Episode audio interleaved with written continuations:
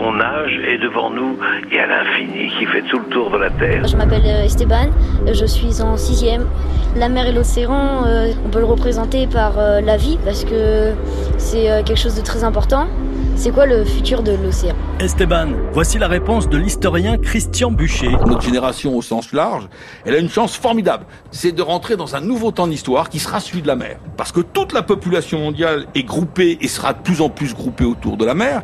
En 2050, au pic démographique, on aura quelques 10 milliards 6, 80% de la population mondiale va se trouver concentrée sur une bande littorale mondiale de 75 km. Mais attention, on n'aura pas d'océan de rechange. Pas de deuxième planète, pas de deuxième océan. Un océan essentiel pour produire une partie de l'énergie du futur. Céline Liret, directrice d'Océanopolis à Brest. La consommation ne fait qu'augmenter parce qu'on est plus nombreux, parce qu'il y a des besoins qui sont plus importants.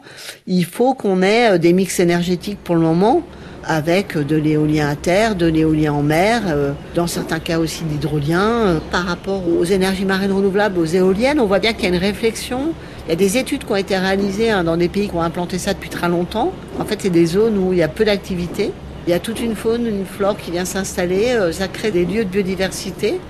Euh, dans certains cas, il y a aussi des activités qui ont été installées euh, sur les plateformes hein, qui centralisent en fait toutes les arrivées de câbles hein, des différentes éoliennes, soit de production d'algoculture, même d'aquaculture. Euh, plutôt que d'éparpiller les choses, on peut peut-être concentrer d'autres activités dans ces mêmes zones-là. On revoit un peu l'organisation, les zones de pêche, euh, les zones protégées, euh, mais il faut quand même arriver à partager en fait cet espace maritime. Laurent Debat, président de Planète Mer. Ça va être un très bel océan plein de vie si on est fort et si on est courageux. Si c'est pas le cas, bah, ça risque d'être un océan mort, mais on parle beaucoup en ce moment d'économie bleue, de choses comme ça. Je trouve que c'est très intéressant. Il y a une vraie réflexion à avoir là-dessus. Il faut pas non plus basculer dans euh, ouais le nouvel Eldorado, euh, on va y aller à fond et puis on va faire les mêmes les mêmes qu'on a fait à terre. Je sais plus de qui est cette phrase. Je crois que c'est d'un ornithologue dont j'ai oublié le nom qui disait il n'y aurait rien de plus inhumain qu'un monde qui ne serait peuplé que d'humains. Mais réfléchissez bien à cette phrase. Imaginez là qu'on sort dehors, il n'y a pas un arbre,